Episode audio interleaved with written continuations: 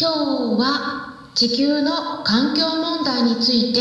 お話しします。他人事のお話ではないのでぜひ最後まで聞いてみてください。こんにちは。サラホリスティックアニマルクリニックのホリスティック獣医サラです。本ラジオ番組では一般的な健康に関するお話だけでなくホリスティケアや地球環境そして私が日頃感じていることや気づきなども含めて様々な内容でイギリスからお届けしております。さて皆さんいかがお過ごしでしょうか？イギリスは昨日ですねイースターでした。まあこれは日本語で言うとキリスト教の復活祭なんですよね、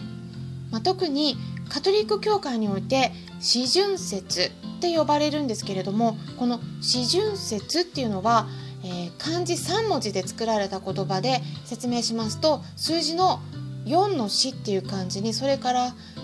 上旬とか下旬などと言われるような春という漢字そして節分の節っていう漢字から四旬節って読むんですけどこれあのイースターの前の時期なんですね。うん、四旬節っていうのはこのイースターというの復活祭なんですけどその復活祭の46日前から復活祭の前日までの期間になるんですがこの期間はですね肉とか乳製品とか卵などといった食品を食べることが禁じられているんですでもこの復活祭になると解禁になるということで、まあ、一斉にね美味しいご飯食べようみたいな感じで あのまあそれを祝うっていう感じになるんですよね。でまあ動物関連のことを話しますと特にウサギさんは多産なので豊かな生活を象徴する動物って言われています。なのでこの時期になるとこのウサギ型のチョコレートとか例えばあと置物とかなんかそういったものがスーパーでよく見られるようになるんですね。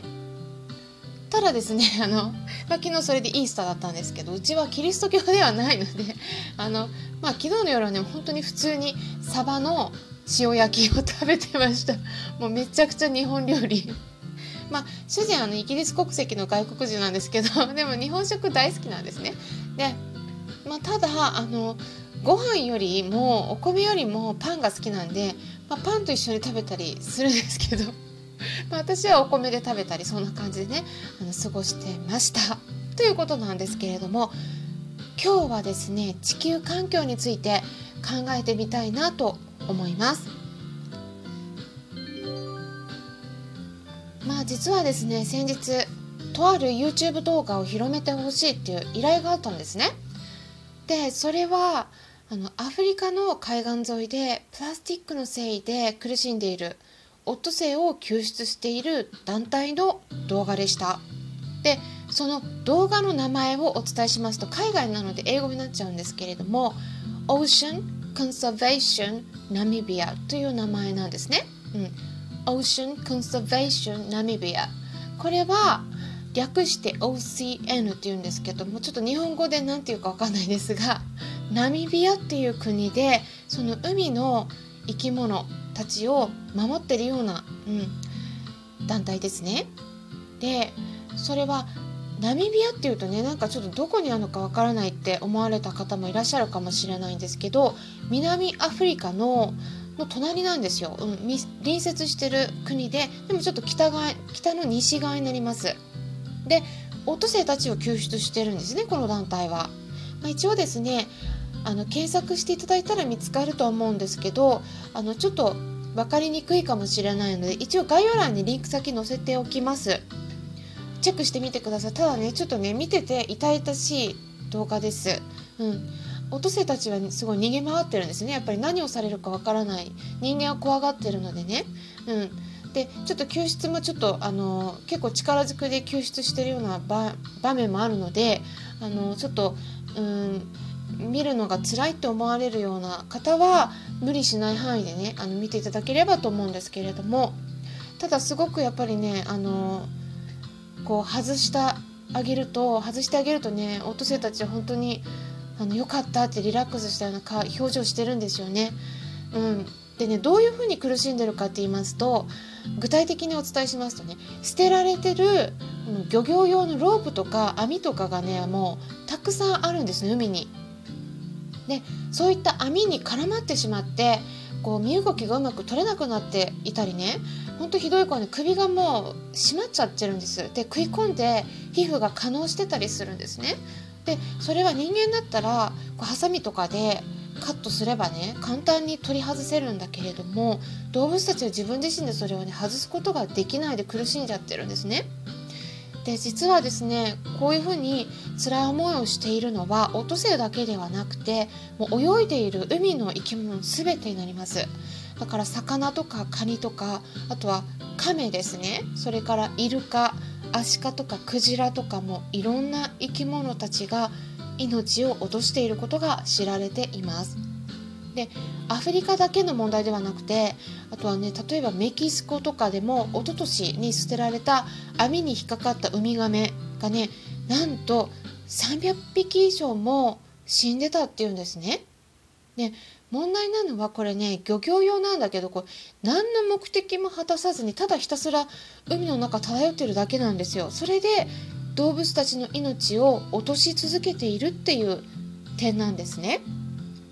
でもともとは漁業用の網って言っても言ってみれば捨てられたゴミなんで人間が食べるためにこれは引き上げられることもないんです。もうただうようよ浮いてるだけなんですね。それで動物たちの命をもう奪う道具になっちゃってます。で国連環境計画っていう UNEP っていう団体と国連食糧農業機関っていう FAO っていう団体があるんですけどそこからの情報によるとこうやってね捨てられた漁業用品っていうのは実はねもうたくさんあって世界中の海にあるプラスチックごみの10%占めてるって言われているんです。で実はこういうプラスチックごみっていうのは太陽の光を浴びたりするとねこれ変化してこうマイクロプラスチックとも目に見えないくらいの本当に小さなプラスチックとして溶け出しています。でそれを海で泳いでいる動物たちが体の中に取り込んでいるんですね。ですからこれね海で泳いでいる動物たちだけの問題じゃないんです。私たち人間は魚を食べてますよね。ですから私たち人間にとってねこうなんか旗から見てると関係ないことのように思えるかもしれないんですけれども実はそうではなくて最終的には巡り巡って私たち人間にもそのしわ寄せが絶対に来ますもう来てます。で海が汚れると私たち人間が食べる魚も汚染されていくんですね。でその魚を食べる私たち人間の体にも影響が出るっていうことになるんです。で以前もですねペットボトルはできるだけもう飲まない方がいいよってお話ししましたね。まだね聞いてない方は是非聞いていただければと思うんですけどちょっとね概要欄見ていただければリンク先載せておきます。でそこでマイクロチップにも触れたんですけれどもこれは地球環境の問題をね気にしてるようなそのイギリスとかヨーロッパでも大きく取り上げられててニュースになってるんですね。でこういったプラスチックっていうのは環境ホルモンっていうふうにも呼ばれててこの環境ホルモンホルモンをね拡乱させる場合があるということが指摘されています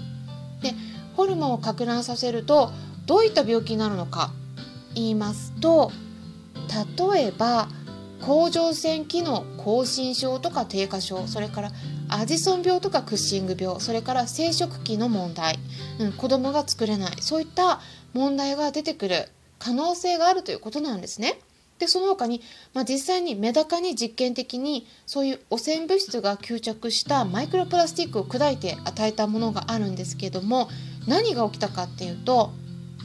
肝臓の機能に問題が出たりあとは肝臓に腫瘍ができたそういう結果も出ているんですね。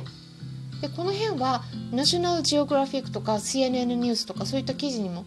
載ってるのでそれも一応ね載せておきますから概要欄チェックしてみてください。で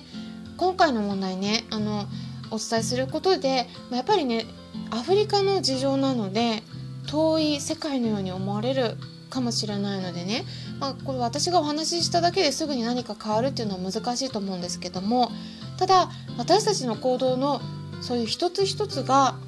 与える動物への影響について改めて考えて見直すきっかけになればいいなと思ってお伝えしました。で今回ですねその OCN